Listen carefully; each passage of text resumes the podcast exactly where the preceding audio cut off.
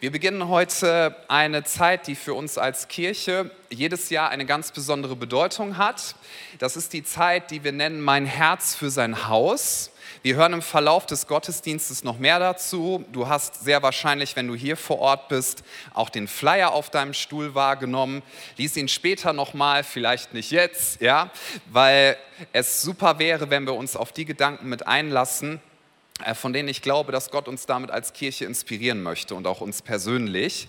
Und wir möchten ähm, begleitend zu Mein Herz für sein Haus eine Predigtreihe starten, die heißt, was siehst du? Ist eine Frage. Ja, was siehst du?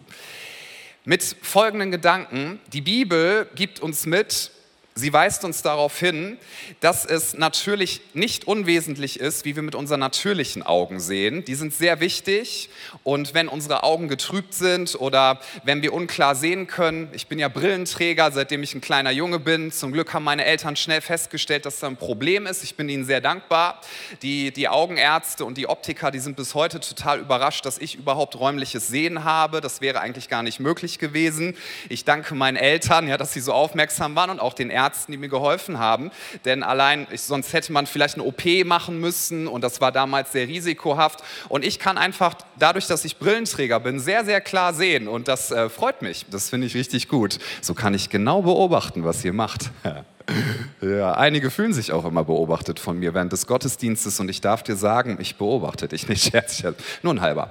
Ja, online kann ich dich natürlich nicht beobachten, aber Klare Sicht ist sehr wichtig im Natürlichen. Es ist furchtbar, wenn wir nichts sehen können. Aber die Bibel sagt uns, dass wir nicht vor allem mit unseren natürlichen Augen sehen, sondern vor allem und zuallererst mit den Augen unseres Herzens. Deswegen diese Frage, was siehst du? Ist dir schon mal aufgefallen, dass Menschen in einem Raum sein können, so wie hier, und danach komplett unterschiedliche Aussagen darüber machen, was in diesem Raum passiert ist? Dass Menschen Erlebnisse gemacht haben können und komplett anders darüber berichten und es komplett anders einordnen. Das hat etwas damit zu tun, wie wir mit den Augen unseres Herzens sehen. Oder anders ausgedrückt, wie unser Filter ist.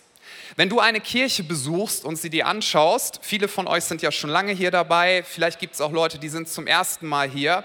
Wenn du eine Kirche anschaust, du schaust nicht einfach nur mit deinen natürlichen Augen, sondern du filterst, du filterst die ganze Zeit, ob du es willst oder nicht. Du filterst zum Beispiel durch die Brille deiner Erfahrungen, die du mit anderen Kirchen gemacht hast. Ja, vielleicht hast du schlimme Kirchenerlebnisse gehabt, wurdest dort verletzt, hast irgendwelche Dinge mitbekommen und das ist noch eine Wunde in deinem Herzen. Du kannst ab sofort nicht mehr ganz klar sehen, sondern du wirst immer durch diese Wunde schauen und alle Kirchen betrachten, die du besuchst. Es sei denn, es kommt Heilung rein. Wenn du auf Führungspersönlichkeiten triffst, egal wo, an deinem Arbeitsplatz, dein Chef, deine Chefin oder in einer Kirche, wenn du einen Pastor siehst, ja, du, du schaust nicht einfach nur neutral, sondern du guckst durch die Brille deiner vorherigen Erfahrungen. Und wenn du Machtmissbrauch erlebt hast beispielsweise, und da möchte ich zu sagen, das ist was sehr, sehr Schlimmes. Und wenn du das erlebt hast, tut mir das von Herzen leid, das braucht Heilung. Dann wirst du ab sofort Leiterschaft so beurteilen, weil du eine Erfahrung gemacht hast, die nicht gut ist. Ja, also wir, wir schauen durch Filter unserer Vergangenheit. Oder wenn du über Beziehungen nachdenkst, wenn du über Ehen nachdenkst, über Freundschaften. Es gibt Leute, die haben viel Bitterkeit in ihrem Herzen, weil sie vielleicht schlechte Ehen erlebt haben. Und das ist was Schlimmes. Und wenn sie dann sehen, wie Menschen sagen, ich möchte gerne heiraten, dann werden sie zynisch und bitter. Ich habe mal für einen guten Freund einen Junggesellenabschied organisiert. Keine Angst, jetzt kommt keine blöde Geschichte, für die ich mich später entschuldigen muss. Ja, wir haben nur äh, Sachen gemacht, äh, für die ich mich als Pastor nicht schämen muss. Wir haben ganz lustige Sachen gemacht, das war cool. Wir sind, äh, wir sind den ganzen Abend durch, durch die Universitätsstadt Gießen gezogen und er ist Saxophonist und ich habe ihn, ähm, hab ihn dazu verdonnert, in so einem Heavy-Metal-Club Saxophon auf der Tanzfläche zu spielen. Das war lustig, in einem Bademantel, das hat Spaß gemacht, war eine Grenzerfahrung. Und ähm, ich weiß noch, wir sind dann so durch verschiedene ähm, Bereiche gelaufen der Stadt, der Innenstadt und wir waren dann in so einem, so einem Außenbereich von einem Café und da haben wir ihm gesagt, du frag doch mal die Leute, ob sie dir nicht ein bisschen Geld geben ne? für deine Hochzeit, kann ja nicht schaden, bist Student und sowas. Ähm, da muss man das Kuchenbuffet nicht komplett freiwillig organisieren, weil das klappt nicht. Dann kannst du einen Konditor beauftragen. Das ist gut. Also wir sind da so durch die Gegend gelaufen und dann kam eine Frau auf uns zu und ich dachte, Diese Frau ist super verletzt. Das sagte ihr Blick schon aus. Und sie kam auf uns zu und meinte zu uns, das ist ein Junggesellenabschied, oder? Habe ich gesagt, ja. Das ist ein Junggesellenabschied. Er heiratet ähm, in drei Tagen. Und dann meint sie, ja, okay, dann wünsche ich euch heute Abend noch viel Spaß. Aber ähm, ich bin Scheidungsanwältin und wenn der Tag kommt, nicht falls, sondern wenn der Tag kommt, wo ihr euch scheiden lasst, hier ist schon mal meine Karte. Und das hat sie ganz ernst gemeint. Und ich dachte, wie verbittert und wie verletzt kann man in seinem Herzen sein? Und ich will ganz deutlich sagen, ich mache mich nicht darüber lustig, weil unser Herz ist was sehr, sehr äh, Wichtiges, was sehr Wertvolles, etwas sehr Fragiles. Und wenn dort Verletzungen reinkommen, dann filtern wir und dann können wir manchmal nicht mehr klar sehen. Und mein Gebet und unser Gebet soll sein, bitte Gott, öffne uns die Augen dafür, wie du diese Welt siehst, wie du andere Menschen siehst und wie du unsere Umgebung siehst. Denn es ist so wichtig zu überlegen, wie wir sehen. In Epheser Kapitel 1, Vers 18 bis 19, diese Passage soll uns immer wieder durch die ganze Predigtreihe begleiten. Da betet Paulus für uns Christen. Er betet für dich und für mich. Er betet, er, also Gott, öffne euch, hier steht das, öffne euch die Augen des Herzens, damit ihr erkennt, was für eine Hoffnung Gott euch gegeben hat, als er euch berief, damit ihr das erkennt, damit ihr es seht.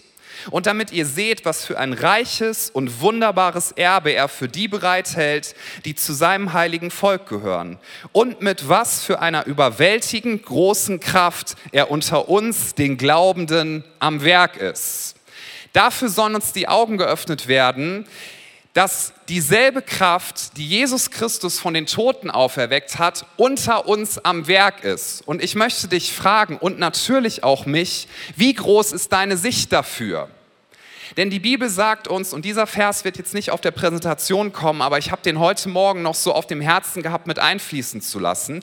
Die Bibel sagt uns, dass Gott uns ein Leben schenken möchte in Fülle und dass es einen Feind gibt, einen Feind Gottes, nämlich den Teufel, und er möchte alles tun, alles dran setzen, dass dein Herz getrübt ist, dass es voll ist mit Unrat und Bitterkeit, dass dein Herz vernebelt ist und dass du nicht das Leben lebst, was Gott für dich bestimmt hat was übrigens ein sehr, sehr tief sitzendes Bedürfnis in uns drin ist. So deswegen Johannes 10, Vers 10 sagt, der Dieb kommt nur, und das ist der Teufel, der Dieb kommt nur, um zu stehlen, zu töten und zu rauben. Was will er stehlen, töten und rauben? Er will dein Potenzial rauben. Er will, dass du dein Leben damit verbringst, andere Menschen doof zu finden. Er will, dass du dein Leben damit verbringst, deine Bitterkeiten zu hegen. Er will damit, er will bewirken, dass du dein Leben damit verbringst, dich in Kleinigkeiten zu verlieren, die im Endeffekt Endeffekt keinen Unterschied machen werden. Und deswegen möchte ich dir geistlich sagen, Jesus ist gekommen, um dir Leben zu bringen in Fülle. Das heißt ein Leben in Erfüllung. Danach sehen wir uns. Das ist eins deiner höchsten Bedürfnisse, was Gott in dich hineingelegt hat, dass dein Leben nicht egal ist, sondern dass es einen Unterschied macht. Das ist eine der schönsten Dinge, wenn wir abends unseren Kopf aufs Kissen legen oder worauf auch immer du deinen Kopf legst, ja, dein Haustier, nee, ist okay. Also worauf auch immer du deinen Kopf legst abends, dass du, dass du sagst, dieser Tag, der war vielleicht nicht einfach, dieser Tag, da war bestimmt nicht alles perfekt, aber dieser Tag hat einen Unterschied gemacht und ich fühle mich lebendig. Ich stelle die Behauptung hier in den Raum, es gibt niemanden, der hier sitzt oder online dabei, der sagt, das sehe ich anders. Vielleicht bist du zynisch, vielleicht sagst du, ja, das habe ich mal geglaubt, aber ein Leben in Fülle, das ist nicht mehr möglich. Und ich möchte dir sagen, diese Lüge kann zerbrochen werden. Weiterer Hinweis, der Teufel versucht alles, um dein Potenzial zu rauben. Das heißt, wenn du zum Beispiel gerade in Konflikten bist, diese Konflikte sind richtig doof, aber es geht nicht um den eigentlichen Konflikt. Mal an alle Ehepaare, wenn du gerade in einem ganz schlimmen Konflikt mit deinem Partner bist, es geht dabei nicht um dich. Es geht darum, dass der Teufel möchte, dass du dich in diesem Konflikt verlierst und dass du deinen Ehepartner doof findest, dass du ihn auf seine Schwächen reduzierst, dass du nicht mehr das Schöne siehst, was Gott in ihn hineingelegt hat und, und dass du alles tust, um, um nicht mehr dein Potenzial zu leben, dass du dich damit beschäftigst und die ganze Zeit, es geht dabei um eine geistliche Sache. Wenn du heute Morgen als Familie hier hingekommen bist, ja, und im Auto, klar, also alle gucken ganz fromm, ihr habt den Herrn gepriesen und in Sprachen, ihr habt schon beim Frühstück damit angefangen, so war's doch, ne? Und die, die gerade denken, nee, Pastor, ich bin hier im Auto hingefahren und mein Arm ist halb gebrochen, weil ich die ganze Zeit meine drei Kinder auf dem Rücksitz, so, Ja, da geht es nicht um dich, es geht darum, ich will nur ein paar Kleinigkeiten nennen, dass du abgelenkt bist und dass du dich in Kleinigkeiten verlierst und dass du von deinem Potenzial abgelenkt bist. Der Teufel würde es so sehr lieben, wenn du verletzt bleibst von Kirchen und von Pastoren und von Leitern. Und ich will ganz deutlich sagen, wenn Verletzungen passieren in Kirchen und durch Leiter, das ist eine schlimme Sache und es braucht Heilung und Vergebung. Das ist nicht einfach so okay. Haben das alle gehört? Dann sag bitte mal Check. Ja, das ist mir wichtig, dass das rüberkommt. Aber was du damit machst, das ist deine Entscheidung. Und ich möchte dich so sehr einladen, bitte bleibe kein Opfer. Jesus Christus ist unser Opfer am Kreuz geworden. Und wir sind keine Opfer, wir sind Überwinder. Bitterkeit soll uns doch nicht dominieren. Rachsucht soll uns nicht dominieren. Auch nicht Neid, sondern wir möchten doch ein Leben führen, wo wir sagen, also ich möchte das führen, das hat Sinn gemacht und es macht einen Unterschied. Weißt du, Gott hat uns verschiedene Bedürfnisse gegeben und da gibt es auch, das finde ich ganz spannend immer wieder, habe ja so ein paar Sachen noch studiert, ne, so Pädagogik, ein bisschen Psychologie, ein bisschen Soziologie und ich finde das ganz toll, wie man Menschen analysieren kann und dann auch feststellt, was hat Gott so in Menschen reingelegt. Und es gibt verschiedene Theorien, ich, ich packe die mal so ein bisschen vereinfacht zusammen, aber so, so eine Baseline sagt man im Englischen, wo man sich darauf einigen kann, was sind eigentlich Bedürfnisse, die der Mensch hat. Und ich würde sagen, das sind ja Bedürfnisse, Bedürfnisse, die Gott in uns reingelegt hat. Es gibt so Grundbedürfnisse, die wir haben, sowas wie Nahrung, Gut, da habe ich jetzt nicht so viel Interesse, da ist kleiner Scherz. Ja, Nahrung, äh, Grundbedürfnis auch ein ganz, ganz wichtiges ist Kaffee, das ist ein Grundbedürfnis. Charlotte nickt. Aha, genau. Charlotte ist eine Mama, sie weiß, was gut ist. Okay. Ja. Ist Nahrung, Schlaf, ist ein ganz wichtiges Grundbedürfnis. Ich würde sogar sagen, ist fast eine geistliche Gabe, die ich habe. Also Schlaf ist sehr, sehr wichtig. Ist dir schon mal aufgefallen, was aus dir wird, wenn du, wenn du eine Weile nichts isst und dann noch zusätzlich nicht schläfst? Ich habe letzte Woche fünfmal Frühgebet mitgemacht und gefastet, Freunde. Hm. Ich habe Teilfasten gemacht. Ich habe nur Magerquark, Haferflocken und Blaubeeren gegessen, zehn Tage lang. Ähm, und mit dem Erfinder des Magerquarks würde ich jetzt auch gerne mal ein Gespräch haben. Ja. Man hätte auch schöne andere Sachen erfinden können. Okay, kommen wir wieder zurück. Magerquark ist nicht schlecht, das ist sehr gesund, das ist gut für dich. Ja. Aber wenn ich wenig Schlaf habe und wenig esse, das, das macht was mit mir. Mhm. Und Snickers hat dies super aufgegriffen. Ich will jetzt keine Snickers-Werbung machen, aber du bist nicht du, wenn du Hunger hast. Also dieses Grundbedürfnis ist wichtig. Wir haben Bedürfnis nach Sicherheit, deswegen schließen wir unsere Türen ab. Ja, wir schließen unsere Türen ab, wir sehen uns danach, dass Leute Ordnung schaffen, wir, wir schließen Versicherungen ab, wir haben ein Bedürfnis nach, nach Sicherheit. Das sind Grundbedürfnisse. Oder Grundbedürfnisse, dass Leute uns Bestätigung geben. Das ist nicht grundverkehrt, ja. Das ist schön, wenn die Leute Bestätigung geben. Deswegen, wenn dir jemand sagt, hey, du siehst gut aus, das macht was mit dir. Das ist für einen Moment ein schönes Gefühl. Es verschwindet auch wieder. Deswegen brauchen wir das, dass man das wieder sagt. Kleiner Pro-Ehe-Tipp. Okay. Also, wir brauchen das, dass man es wieder sagt. Aber all diese Bedürfnisse, ich könnte noch einige mehr nennen, das sind Bedürfnisse, da sehen wir uns nach sofortiger Erfüllung. Sie werden erfüllt und dann kommt dieses Bedürfnis wieder. Und das sind wichtige Bedürfnisse. Und deswegen beten wir ja auch im Vater unser beispielsweise, unser tägliches Brot gib uns heute. Denn Gott sind deine Bedürfnisse wichtig, will ich auch nochmal unterstreichen. Aber es gibt Bedürfnisse, die er in uns reingelegt hat die sind noch viel wesentlicher. Und das ist das Bedürfnis beispielsweise danach, dass wir einen Unterschied machen wollen in dieser Welt. So kann man das gut ausdrücken. Es ist das Bedürfnis nach Erfüllung, dass ich nicht nur für mich selber lebe. Übrigens auch das Bedürfnis danach, dass Dinge schön sind und einfach nicht nur blöd aussehen. Fühlt ihr euch nicht auch wohler, wenn ihr in ein Café geht, wo ihr denkt, hier riecht's gut und das ist schön und die Sachen sind gut zubereitet und nicht in irgendeine so Spelunke, ja, wo so aufgeschnittene Brötchen liegen und da liegt diese Käsescheibe, wo schon Kondenswasser in die Mitte gelaufen ist und die Paprika hat schon abgefärbt. Ihr wisst alle, wovon ich rede. Verstaubte Kunstblumen stehen auf dem Tisch, eine Kellerassel kommt irgendwo hervor, ne? Und die Leute fragen dich, wollen sie noch was? Und du denkst, nein, danke. Also ich habe ein Bedürfnis nach Ästhetik und du übrigens auch. Das ist auch ein Bedürfnis, was gut ist ist, wenn es gestillt wird. So, wir haben verschiedene Bedürfnisse, aber was viele Studien uns sagen, und ich gehe da basierend auf der Bibel mit konform, ist wirklich das höchste Bedürfnis, dass wir an etwas teilhaben dürfen, was über uns selbst hinausgeht. Man nennt das auch Transzendenz. Und Gott ist transzendent. Das heißt, er ist übernatürlich und Gott hat ein übernatürliches Bedürfnis nach Gemeinschaft mit ihm in uns hineingelegt und das Bedürfnis, dass wir einen Unterschied machen in dieser Welt. Und der Teufel wird alles tun, dass du genau das nicht machst. Es hat eine Bedeutung, wenn wir in das Leben von anderen Menschen investieren. Es hat eine Bedeutung, was wir als Kirche tun. Das ist nicht einfach nur irgendetwas, sondern, und ich gehe jetzt auf alle Bereiche ein, überall da, wo wir mit anpacken. Ja, im, Im Reich Gottes, so hat Jesus es genannt, im Königreich Gottes, es hat eine ewige Bedeutung und es bringt Erfüllung. Überall da, wo du Worte aussprichst, die Menschen aufbauen und sie nicht abbauen, bringt dir das Erfüllung. Warum? Weil du mit dem Herzschlag Gottes konform gehst. Überall da, wo du Potenzial zusprichst und Dinge tust, da wird ein Unterschied passieren. Und ich möchte uns gerne einen Merksatz mitgeben, den habe ich auch auf der Beerdigung von Pastor Friedhelms Mama, ähm, die wir neulich hatten, gesagt. Und war mir eine Ehre, diese Beerdigung halten zu dürfen, weil das Leben dieser Frau hat Auswirkungen gehabt auf das Leben von vielen anderen. Ja, sie hat ein Erbe hinterlassen. Und ich habe dort schon folgenden Satz gesagt und habe irgendwie so das Empfinden gehabt, den möchte ich auch uns als Credo-Kirche mitgeben und auch dir persönlich. Und der geht so: Das Leben, das du heute lebst, ist das Erbe, was du eines Tages hinterlässt. Ich wiederhole das. Das Leben, was du heute lebst, das ist das Erbe, was du eines Tages hinterlässt. Die Worte, die du sprichst, wie du deine Talente, die von Gott kommen, einsetzt, wie du mit dem Geld umgehst, was Gott dir anvertraut hat, einfach mit allen Ressourcen, mit deiner Zeit, mit deinen Gedanken, wie du es heute lebst, wie du es heute einsetzt, das ist ein Erbe, was du eines Tages hinterlässt. Übrigens auch die Gebete, die du für Leute sprichst.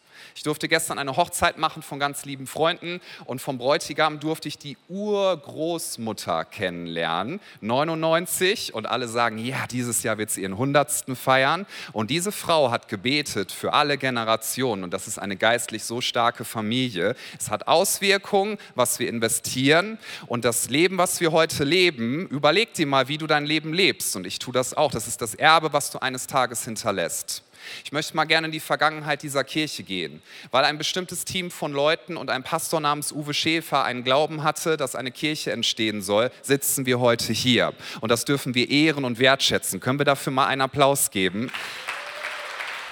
Das sind Leute, die haben viel investiert Bitte verzeiht mir, dass ich jetzt nicht alle Namen nenne, aber ich habe euch im Herzen und eins weiß ich als Pastor ganz genau, wir bauen darauf auf, auf diesem Erbe, was Leute uns hinterlassen haben. Waren das perfekte Menschen? Nein, aber es waren gottesfürchtige Menschen, die gesagt haben, wir leben zu seiner Ehre. Der Stuhl, auf dem du sitzt, ja, das ist das Resultat davon, dass Menschen gesagt haben, ich werde investieren und ich werde, ich werde Geld geben, damit das hier entstehen kann. Und ich möchte mal aus tiefer Dankbarkeit sagen, auch den Leuten gegenüber, denn da sind einige heute hier, vielleicht hören es auch einige später nach, die Geld investiert haben, damit wir dieses Gebäude erwerben konnten, dieses Gelände später, den Tracksraum vergrößern konnten, unser Gebäude in Solingen erst mieten und dann kaufen konnten, nach Elberfeld gehen konnten, nach Hamm und so weiter. Ich möchte euch Danke sagen, weil es macht einen Unterschied. Und das Geld ist ja nicht für mich, sondern es macht einen Unterschied im Leben von anderen Menschen. Und das bringt Erfüllung.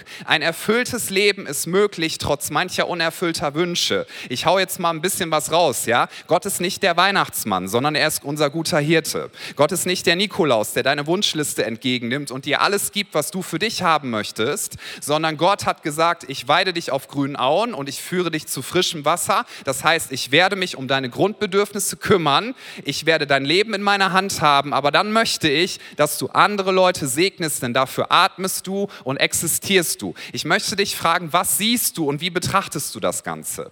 Ich möchte jedem Mitarbeiter, ob persönlich hier im Raum oder außerhalb dieses Raums, aus unserer Kinderkirche, von den Rangern und von der Jugendkirche Danke sagen, dass ihr immer wieder betet und eine Sicht auf Kinder und Jugendliche habt, die nicht einfach nur sagt, das ist ein verhaltensauffälliges Kind oder ein ein verhaltensauffälliger Teenager, sondern dass ihr sagt, Gott hat mir gezeigt, das ist ein Mensch mit Potenzial und das, was ich tun kann, das werde ich tun. Ich werde beten, ich werde liebende Worte geben, ich werde Geduld haben und ich werde alles einsetzen, was ich habe, damit dieses Potenzial nicht stirbt, sondern damit es aufblüht.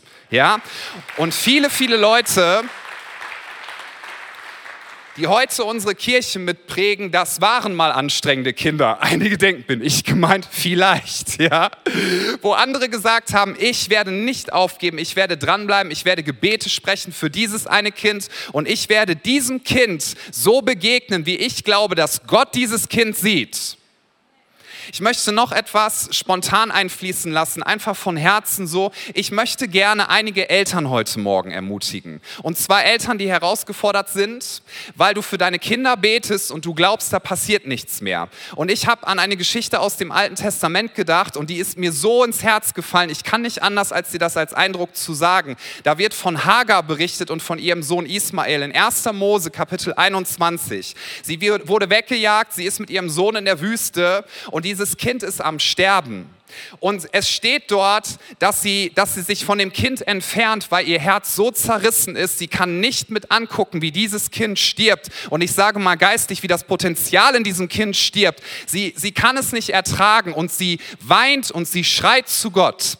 Und, und der Engel des Herrn spricht zu ihr und sagt, du brauchst dich nicht zu fürchten, denn Gott hat den Schrei des Kindes gehört, ja, weil jedes Gebet, was du gesprochen hast, hat geistlich etwas aus ausgelöst in dem Kind. Es ist Investment, alles, was du investiert hast, jede Tat, alles Gute, was du fürsorglich reingepackt hast. Ich möchte dir sagen, wo auch immer dein Kind gerade ist, selbst wenn es nicht in der Kirche ist, obwohl du das gerne dir wünschen würdest, selbst wenn dein Kind gerade komplett außerhalb vom gottgegebenen Potenzial lebt, es ist etwas in diesem Kind, was du durch Gebete hineinpflanzen durftest und Gott sieht das Potenzial und Gott wird dieses Kind segnen und das möchte ich dir zusprechen. Kein Gebet ist verschwunden verschwendet.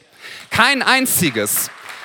Der Engel des Herrn sprach zu ihr, Gott sprach zu ihr, ich habe den Schrei des Kindes gehört und dann steht dort, er öffnete ihr die Augen und dann sah sie eine Quelle, die sie vorher nicht gesehen hat und sie konnte diesem Kind Wasser geben und das Kind hat gelebt. Und wir als Kirche stehen dafür ein, dass wo auch immer der Feind möchte, das Potenzial verschütt geht, das werden wir nicht zulassen, sondern aufstehen und sagen, wir werden nicht geistlich kurzsichtig sein. Weißt du, was Kurzsichtigkeit ist? Das übrigens lustig, das ist anders als bei anderen Diagnosen. Das ist eine der wenigen Diagnosen, wo sie dir sagen, was bei dir gut läuft. Ja? Das wäre wie wenn du dir den Arm gebrochen hast und der Doktor sagt dir, ihre Beine funktionieren fabelhaft. So, ja, das wollte ich nicht wissen in diesem Moment. Kurzsichtigkeit heißt, du kannst auf kurze Distanz gut sehen, aber weitsichtig nicht. Charlotte gibt mir recht, das ist gut. Heute ganz viel Support. Ja, wenn wir geistlich kurzsichtig sind, dann sind wir in diesen Bedürfnissen unterwegs, die Gott auch stillen möchte, aber die keinen Unterschied machen werden, denn sie sind nur für uns. Dann beten wir Gebete wie,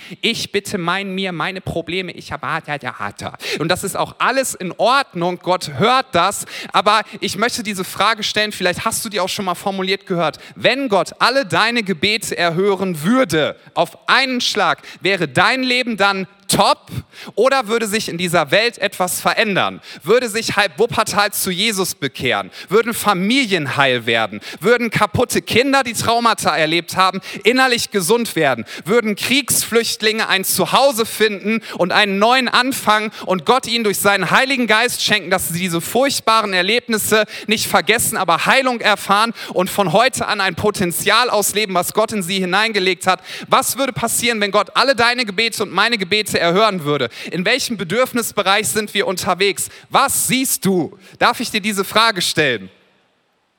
Ich wollte gerade sagen, und ich weiß, ich rede schon wieder zu schnell und das ist mir egal, weil ich, weil ich wirklich Leidenschaft habe, Credo-Kirche, dass wir einen Unterschied machen. Und ich möchte etwas sagen zu diesem Punkt, dass wir auch um Geld fragen werden. Ich habe ich hab folgende Bitte. Wenn wir bei Mein Herz für sein Haus um Geld fragen und hier in Oberbarm wird später Anke als Campuspastorin uns mit hineinnehmen, wofür wir dieses Jahr sammeln. Ja, es wird um Geld gehen und ja, wir reden als Kirche über Geld weil wir eine Sicht darauf haben, wir, betrachten, wir möchten Geld nicht mit den natürlichen Augen betrachten, sondern wir betrachten Geld mit geistlichen Augen. Denn Geld ist etwas, was Gott uns gegeben hat, damit wir es auch für uns einsetzen dürfen, aber vor allem, damit wir es einsetzen dürfen, damit Potenzial aufgeht und damit unser Leben einen Unterschied macht. Und wenn du auch nur im Ansatz denkst, bitte hör mich, Okay, da werde ich einmal ganz ruhig. Es ist mir sehr wichtig. Wenn du auch nur im Ansatz denkst, ja, ja, die haben schon wieder zu wenig Geld und die wollen, dann bitte ich dich, ich meine das ganz wertschätzend dir gegenüber. Bitte gib uns dann kein Geld, denn du gibst es nicht uns. Ich möchte nicht dein Geld. Möchte ich nicht. Möchte ich dir als dein Pastor sagen, ich will dein Geld nicht. Darum geht es mir überhaupt nicht. Und wenn du merkst, dein Herz ist nicht darauf eingestellt, dann tu es bitte nicht. Aber worauf ich dich ähm, gerne einfach auf eine Reise mitnehmen möchte, geistlich, ist, dass du sagst, ich werde beten und Gott fragen, was er tun möchte. Hm. Das ist nämlich mein Gebet für dich und unser Gebet. Der Heilige Geist wird das in deinem Herzen tun. Ich habe schon Dinge erlebt hier während dieser Mein Herz für sein Haus Zeiten, das ist unglaublich. Menschen, die gesagt haben, wir werden auf unseren Urlaub verzichten, weil am Ende vom Tag wird nicht der schöne Urlaub einen Unterschied machen, sondern das, was durch dieses Geld bewirkt werden kann. Nein, ich habe nicht gesagt, dass jeder auf Urlaub verzichten muss. Ja? Übrigens ein Zeichen von Liebe, dass wir mit göttlicher Liebe gefüllt sind, heißt, dass wir Dinge richtig verstehen können. Hm. Ist dir schon mal aufgefallen, wer liebt, der versteht sogar die falschen Dinge richtig. Und wer nicht liebt, der versteht auch die richtigen Dinge falsch. Ich will eigentlich nur, dass du ins Gebet gehst und dass du fragst, Gott, wie kann ich mit meinem Leben einen Unterschied machen? Denn ich möchte das Potenzial, das du mir gegeben hast, nicht vergeuden. Ich werde heute mal ganz episch. Ich fasse uns noch mal etwas zusammen, was wir in der Bibel beschrieben finden, worum es in Ewigkeit gehen wird. Wenn wir auf dieser Erde unsere Augen schließen und sie dann wieder öffnen und vor Jesus stehen, wird es, ich weiß nicht, wie sie formuliert werden und wie es genau ist, aber es wird zwei Fragestellungen geben. Die erste ist, wie hast du auf Jesus reagiert und kennst du Jesus? Die Frage wird nicht sein, bist du immer brav in die Kirche gegangen? Die Frage wird nicht sein, hast du alles richtig gemacht? Die Frage wird auch nicht sein, warst du perfekt? Denn all das erwartet Gott von dir gar nicht. Die Frage wird sein, hast du meinen Sohn Jesus Christus angenommen? Kennst du ihn und durfte er für deine Rechnung bezahlen? Ja, durfte er für deine Rechnung bezahlen? Frage Nummer zwei wird sein, wenn du nämlich Jesus kennst, dann ist alles gut, du wirst nicht im Gericht sein, weil der, der von keiner Sünde wusste, ist für dich zur Sünde geworden, damit du, der du von keiner Gerechtigkeit wusstest, zur Gerechtigkeit wirst. Gott wird dich betrachten durch das, was Jesus Christus getan hat. Egal wie du dich fühlst, es ist die Wahrheit. Du darfst Jesus immer besser kennenlernen. Und die zweite Frage wird sein, und die ist auch sehr entscheidend, und Gott wird das, glaube ich, sehr respektvoll und liebevoll tun, aber es wird eine Frage sein. Was hast du mit deinem Leben gemacht? Was hast du damit gemacht, dass ich in dich, dich in diese Stadt gestellt habe? Was hast du damit gemacht, dass ich dir diese Ressourcen und diese Fähigkeiten gegeben habe? Was hast du damit gemacht? Und es wird keine Frage sein, die uns irgendwie kauernd in der Ecke sitzen lassen soll, sondern es soll uns motivieren, denn Freunde, uns ist eine Belohnung in Aussicht gestellt. Jedes Glas Wasser, was du jemandem anbietest, wenn du es fürs Reich Gottes tust, das wird eine Bedeutung haben. Glaubst du das wirklich? Ja, von ganzem Herzen. Jeder Euro, den du gibst, überall da, wo du mitarbeitest, das ist nicht einfach nur mitarbeiten, es ist ein Invest in die Zukunft. Lasst uns beten, dass wir geöffnete Augen des Herzens haben, damit Menschen, wir alle und damit Menschen, denen wir begegnen, Jesus kennen, Jesus kennenlernen, dass sie Glauben leben ja, das ist das, was wir als Kirche tun wollen, dass wir Jesus kennen, dass wir Glauben leben, dass wir Menschen lieben von ganzem Herzen, denn das macht Jesus. Menschen lieben, das ist unser wichtigster Auftrag. Nicht Menschen verstoßen, nicht Menschen verbannen, nicht Menschen ganz, ganz dolle anstrengend finden, Menschen lieben und Hoffnung bringen. Damit habe ich dir gerade die Vision unserer Kirche zusammengefasst. Ja? Wir werden das öfter wiederholen in nächster Zeit. Wir wollen Jesus kennen, wir wollen Glauben leben, wir wollen Menschen lieben und wir möchten Hoffnung bringen. Das fasst ganz, ganz viel zusammen von dem, was wir in der Bibel finden. Ich habe mich in Vorbereitung auf diese Predigt an ein Ereignis erinnert, das ist noch nicht so lange zurück. Ich bin unterwegs gewesen hier in Wuppertal. Ich hatte es sehr, sehr eilig und ähm, bin wohl lang gelaufen. Und da war jemand, der war sehr angetrunken, sehr angetrunken und aggressiv. Und ich dachte so, na, ich bin ein sehr sensibler Mensch tatsächlich. Ich dachte, boah, ey, sowas kann ich gerade gar nicht gebrauchen. Klasse, wie gemütlich es hier gerade ist, ja. Und die Menschen in der Umgebung, die dort standen, die hatten richtig Angst.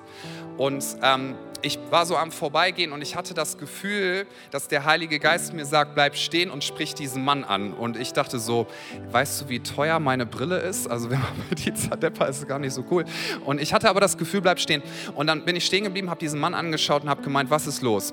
Und die Leute in der Umgebung haben sich direkt ein bisschen mehr entspannt, weil sie dachten, huh, jemand redet mit ihm, ja. Und dann ähm, hat er mich angebrüllt und ist immer näher gekommen und immer näher und immer näher. Und ich dachte, hm, wie das wohl heute endet. Und ich hatte innerlich, ich hatte innerlich so diese Frage, Heiliger Geist, was soll ich machen? Hat sich übrigens nicht ganz so geistlich angefühlt, wie man vielleicht denken mag, weil innerlich dachte ich, ich habe auch Hunger und meine Frau hat mir gerade geschrieben, dass es Essen gibt und so. Ja, das, da würde ich jetzt auch gerne hin. Ne? Und habe dann aber gedacht, gut, was, was soll ich jetzt machen? Habe diesem Mann zugehört und der ist, hat so laut rumgebrüllt und war so aggressiv. Und dann meinte ich irgendwann, darf ich dir mal eine Frage stellen? Was denn? Hast du Bock auf einen Kaffee? meinte er, ja. Und dann haben wir uns zusammen hingesetzt und... Ähm, haben Kaffee getrunken. Ja, und das hat dann anderthalb bis zwei Stunden gedauert. Und er hat mir, obwohl ich nicht gefragt habe, seine ganze Lebensgeschichte erzählt. Aber ich habe gemerkt, dieser Moment hat einen großen Unterschied gemacht. Haben uns dann auch ein bisschen über Glauben unterhalten können, sind bis heute noch in Kontakt. Und ich meinte am Ende, ist jetzt für den Moment erstmal alles gut? Oder ist das Problem, was du gerade hattest, immer noch da? Meinte er, nee, ich glaube, ich habe das einfach gebraucht, dass mir mal jemand zugehört hat. Guck mal, wie genial ist das, dass Gott einen einzelnen Menschen, den so viele andere anstrengend finden, an den keiner glaubt, der eine so schlimme Vergangenheit hat, dass Gott diesen einen Menschen sieht und so wichtig findet, dass er mich stoppt, obwohl ich Hunger habe. das ist eine wichtige Sache. Ja, obwohl ich Hunger habe und einem anderen Menschen sagt, nimm dir Zeit und bring ihm zum Ausdruck, dass Jesus ihn von ganzem Herzen liebt, in Wort und Tat. Wie genial ist Gott, dass er einzelne Menschen sieht. Unser Leben, sagt die Bibel, ist ein Hauch. Wenn wir Gott nicht haben, wo wären wir? Wenn wir seine Vergebung nicht hätten, wo wären wir? Aber wir möchten einen Unterschied machen in dieser Welt als Credo-Kirche. Und ich würde jetzt gerne für uns beten und mit uns beten. Ich bitte uns dazu, dass wir hier vor Ort aufstehen. Zu Hause darfst du auch gerne, sagen wir mal, in eine Haltung gehen, auch körperlich, die dir hilft, dich auf Gott zu konzentrieren. Lass uns doch mal unsere Augen schließen für einen Moment. Ich werde gleich beten, dass die Augen unseres Herzens geöffnet werden, mehr und mehr für das, was Gott tun möchte. Aber zunächst möchte ich fragen, ob jemand hier ist, online und oder vor Ort, der sagt, ich empfinde, dass zwischen Gott und mir eine große Barriere ist. Ich kann ihn nicht sehen, ich weiß gar nicht, wie, wie geht das, dass ich eine Beziehung zu Gott lebe? Wie geht das, dass ich Jesus kenne? Jesus zu kennen, ihn kennenzulernen, ist das Größte, was du im Leben entscheiden kannst. Denn Jesus hat vor über 2000 Jahren an einem Kreuz sein Leben für dich gegeben, damit du erfahren darfst, dass die Trennung zwischen Gott und dir aufgehoben wird, dass dein Leben neu wird, dass dein Leben Sinn macht, dass du Erfüllung haben darfst. Nein, Jesus hat nicht gesagt, dass es immer einfach wird, er hat sogar gesagt, es wird manches Mal schlimmer werden, da möchte ich auch ganz ehrlich sein, ja, weil deine Prioritäten sich verändern werden. Aber er hat gesagt, es wird ein Leben in Fülle sein, ein Leben in einer intakten Beziehung zu dir selbst, zu Gott, zu Menschen und ein Leben, in dem du wissen darfst, du wirst ewig leben, auch wenn du auf dieser Erde stirbst. Und ich bitte uns wirklich hier im Raum, lass uns unsere Augen schließen. Das ist ein besonderer Moment, ein wichtiger Moment. Lass uns hier das Potenzial sehen, weil Menschenleben dürfen verändert werden. Und das ist der Herzschlag von Jesus. Ihm sind einzelne Menschen wichtig. Und ich lade dich ein, dass du dir jetzt einfach vorstellst, du bist hier alleine mit Jesus und er schaut dich an und er fragt dich, darf ich dein Leben verändern? Möchtest du mir deinen ganzen Schrott, deine ganze Sünde, deine ganzen Unzulänglichkeiten geben? Darf ich dir vergeben? Denn ich habe bezahlt am Kreuz. Darf ich dein Leben neu machen? Und möchtest du mir nachfolgen? Das heißt, dass du sagst, Jesus, von heute an bist du die Priorität meines Lebens. Nicht meine eigenen Bedürfnisse, die auch wichtig sind, aber du und du allein bist die Priorität meines Lebens. Wenn du sagst, das möchte ich annehmen, ich möchte Jesus als meinen Erlöser von Schuld und von Tod annehmen und ich möchte Jesus als meinen Herrn annehmen. Das ist unser anderes Bekenntnis, was wir haben. Das heißt nichts anderes als Priorität meines Lebens, als denjenigen, nach dem sich mein ganzes Herz sehnt. Wenn du das möchtest, während hier alle Augen geschlossen sind, dann will ich dich einladen, dass du jetzt einen Schritt des Glaubens gehst, weil die Bibel sagt, wenn wir es bekennen, wenn wir sagen, ja, das möchte ich, er ist treu und gerecht, er reinigt uns von aller Schuld. Aber wichtig ist, dass du dich traust, einen Schritt des Glaubens zu gehen. Und während keiner umherschaut, möchte einfach ich dich fragen, willst du Jesus annehmen als deinen Erlöser und als deinen Herrn? Möchtest du ein neues Leben haben? Wenn du das möchtest, dann heb doch jetzt bitte deine Hand als ein Bekenntnis deines Glaubens. Dankeschön. Wenn du online das machen möchtest, schreib jetzt, ich nehme Jesus an. Ich glaube an Jesus. Dankeschön an die Leute hier im Raum. Gibt es noch jemanden, der sagt, ich möchte das? Heb gerne deine Hand als ein Zeichen deines Glaubens. Glauben heißt Vertrauen, dass du sagst, Jesus, ich vertraue dir. Ich vertraue dir, dass du mich nicht verstoßen wirst. Ich vertraue dir, dass du mich annimmst. Ich vertraue dir, dass du mir vergibst. Ich vertraue dir, dass du alles neu machen wirst. Dankeschön. Dann können alle hier vor Ort gerne ihre Hände wieder runternehmen, wenn du dich gemeldet hast. Lass uns doch unsere Augen öffnen und wir beten jetzt ein Gebet zusammen. Ich werde es von hier vorne laut beten. Alle im Saal werden mitbeten. Es ist ein Gebet, was die Augen unseres Herzens, ich will das auch mal so ausdrücken heute, die Augen unseres Herzens darauf fokussieren soll, was ist eigentlich wirklich wichtig. Wir beten gemeinsam, auch online gerne. Jesus, ich weiß, dass du mich liebst. Es gibt nichts, was ich tun könnte, damit du mich mehr liebst. Und durch nichts, was ich tue, würdest du mich weniger lieben. Du bist für mich gestorben und auferstanden. Ich glaube an dich. Du bist mein Gott, mein Retter und mein Herr. Bitte schenke mir die Vergebung meiner Schuld. Ich möchte als dein Kind leben und du sollst mein ganzes Leben bestimmen. Ich danke dir, dass ich durch dich wirklich frei bin und ein Leben in Ewigkeit habe. Amen. Komm, lasst uns Jesus die Ehre geben, ihn preisen durch einen Applaus. Wir werden jetzt noch einen Moment nehmen, wo wir Lobpreis machen, so nennen wir das. Das heißt, wir setzen unseren Fokus und die Augen unseres Herzens auf Gott. Und auch heute möchte ich uns einladen, dass wir nicht, dass wir einen Zug an uns vorbeirauschen lassen, sondern dass wir unser Herz Gott geben und dass wir sagen, bitte räum du mein Herz auf, bitte öffne die Augen meines Herzens. Ja, ich möchte einfach nochmal für uns beten. Wenn du magst, kling dich in das Gebet mit ein, weil es soll dir helfen, in diese Lobpreiszeit jetzt hineinzugehen. Jesus, du bist unser Erlöser und du bist unser Herr. Gott, danke, dass du unser Vater bist, der alle guten Gaben gibt. Danke, dass du unser guter Hirte bist und dass du unsere Bedürfnisse kennst, dass du unser Versorger bist.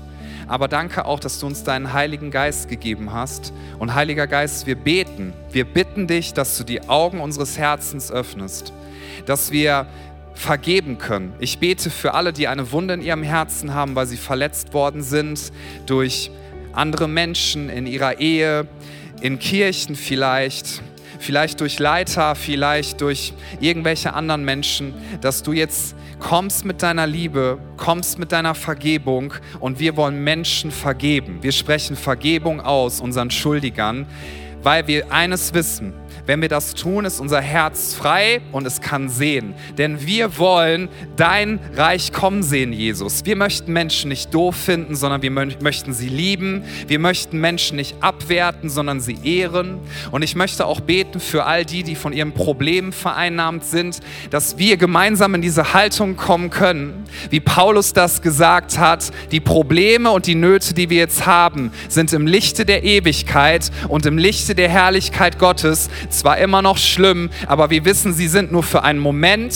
Wir wissen, wir werden durch das finstere Tal kommen. Wir wissen, Gott geht mit uns. Sein Stecken leitet uns und sein Stab beschützt uns vor Angriffen. Danke Gott, dass wir wissen dürfen, es passiert nichts, was du nicht vorher gesehen hättest. Danke, dass wir in deiner Hand sind. Nicht der Teufel bestimmt unser Leben, sondern du und du allein. Wir beten geistlichen Schutz aus vor Angriffen. Wir bitten dich, dass du uns die richtige Perspektive auf unsere Herausforderungen gibst, denn wenn wir sagen, wenn wir schwach sind, ist er stark und es soll uns an deiner Gnade genügen, Jesus. Und wir preisen dich, den König aller Könige, den Herrn aller Herren und wir sagen, jedes Knie wird sich beugen, jede Zunge wird, wird bekennen, dass Jesus Christus und er allein der Herr ist. Lasst uns in dieser Haltung in den Lobpreis gehen und ihn anbeten. Amen.